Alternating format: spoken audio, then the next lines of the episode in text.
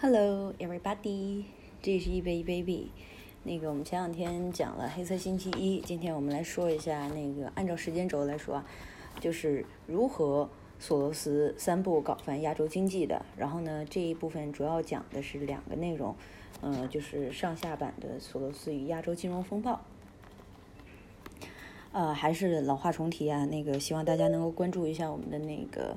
呃，公众号易贝文化，然后还有就是我们的易贝 APP，容易的易，贝壳的贝。OK，我们看了现在这么多的危机啊，我们最近一直在说危机，那我们不得不感慨一下，就美国这种迷之体制，简直就是呃衰神的这个主打歌。呃，像美国大恐慌、银行危机，那还有包括大萧条啊、黑色星期一啊。然后他就很希望说，哎，你能不能离开我们美国，不要在这儿再玩了，你还是到去搞搞亚洲吧。所以呢，这个衰神呢就终终于离开了美国，然后跑到太平洋的另外一边，找到了亚洲天团。当时的亚洲各国情况都差不多，所以为了方便理解，那我们把它打个包，统一叫亚洲天团。天道好轮回，苍天饶过谁？这次亚洲天团呢也享受了一把危机的酸爽，这个就是历史上我们常说的亚洲金融风暴。呃，在我们这一次就聊这个危机的这个内容的开头，我们就有提过，所以所有的危机呢，其实都有这样的一个过程。首先，你的经济先达到了一个峰值，然后再达到了低谷。OK，我们现在就来说一下它是怎么从峰值吧嗒摔下来的。呃，天团呢冲上峰值大概可以分为两个阶段，在一九六六年就疯狂接单阶段，一直到一九九四年，然后呢从九四年到第二个就是疯狂借钱阶段，到一九九六年，这个时间就非常短了。第一阶段呢就是疯狂接单，我们来说一下接盘侠的诞生啊。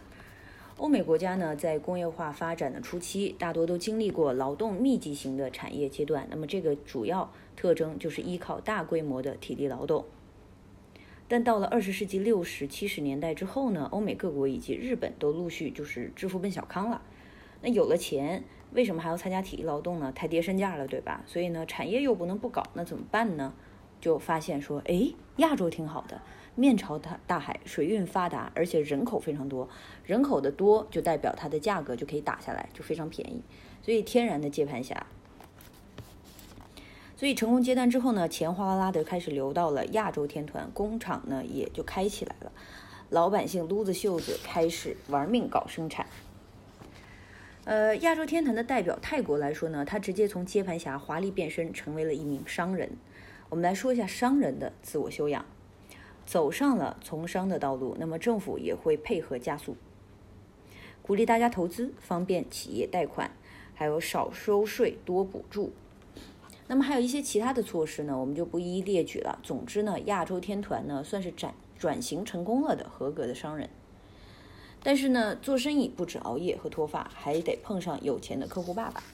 那客户爸爸非常给力，玩命搞生产没有错，造出来的商品也卖得出去啊。所以，要不然的话怎么赚钱呢？那这个时候呢，欧美这些发达国家以及日本，人们对消费的渴望正在以日俱增。在剁手越多越爽的同时，欧美国家就更想方便一点，逐渐取消了贸易上的一些条条框框。所以说，在致富脱贫的道路上，我们缺的不仅是努力，而是一个杰出的甲方爸爸。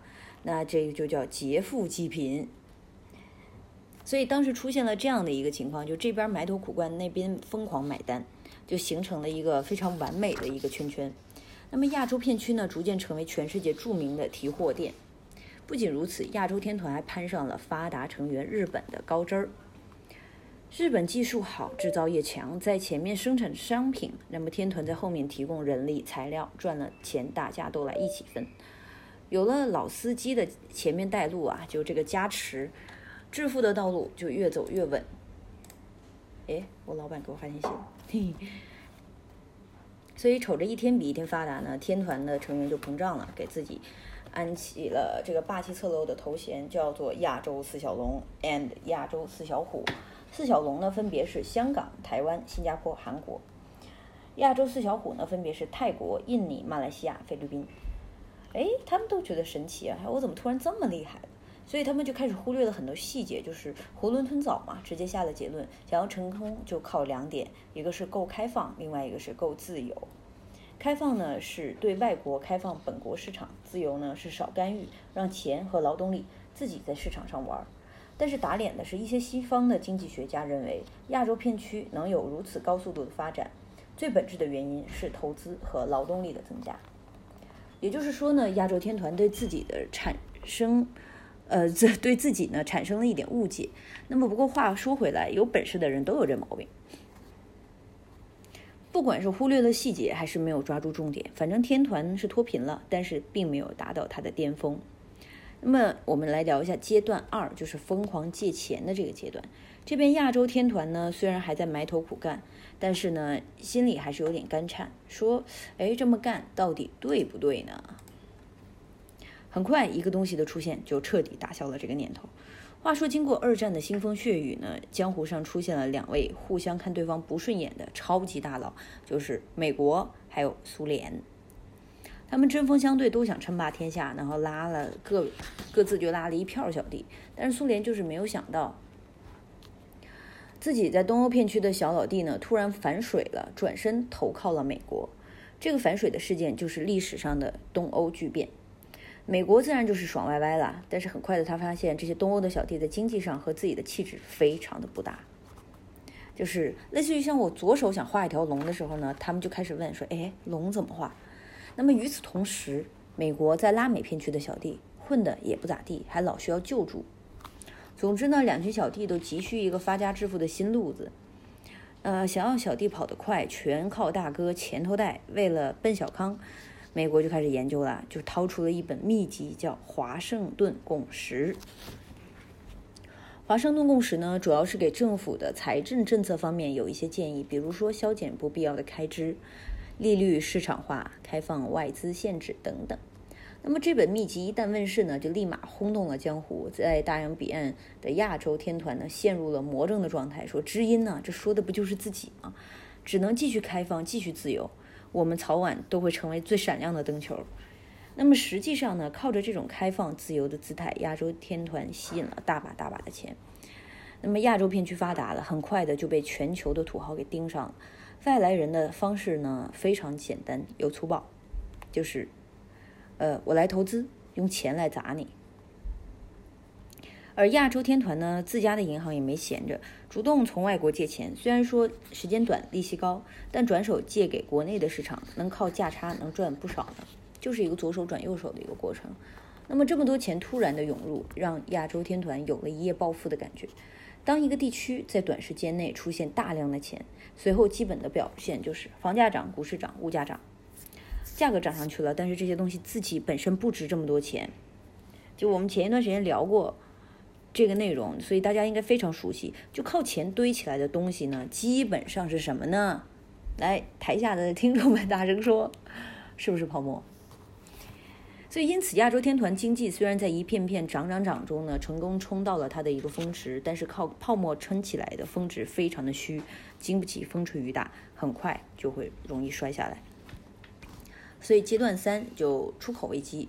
那天团呢？带货的带货赚钱的日子，在一九九五年结束了，因为这一年，美元开始走升值路线了。这和赚钱有什么关系呢？问题就出现在汇率这个地方。呃，我们来说一下汇率啊。简单的来说，就是 A 国家的钱能换多少 B 国家的钱，这两者之间的比例就叫汇率。拿泰铢来说吧，当时一美元能够换二十五泰铢，那么美元和泰铢的汇率就是一比二十五。在当时，汇率又分成两种情况：固定汇率和浮动汇率。浮动汇率，呃，有“浮动”两个字，就是意思就是它会因为市场的变化而变化。比如说，今天是一美元兑换二十五泰铢，那么明年有可能一美元可以兑换三十泰铢，这个大起大落是常有的事儿。那固定汇率呢，就是一锤子定死，说好一美元换二十五泰铢，那就是一比二十五，不可以随便变化。今天是，明天是，后天还是。使用固定汇率的国家呢，根据自身的情况来调整，但是这个浮动都不大。在当时的亚洲天团的国家里面，大多都像泰国一样用的是固定汇率。那么美元升值了，为了保持汇率的稳定，自家的货币当然也得跟紧步伐去一起升值。那么遗憾呢和而尴尬的是呢，就是自家货币一旦升值呢，出口就会受到了很大的影响。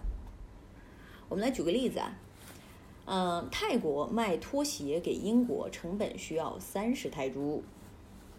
假设现在三十泰铢价值一英镑，那么汇率是三十比一，也就是说，如果英国老百姓想买一双泰国的凉鞋，只要花一英镑。那么泰泰铢突然升值了。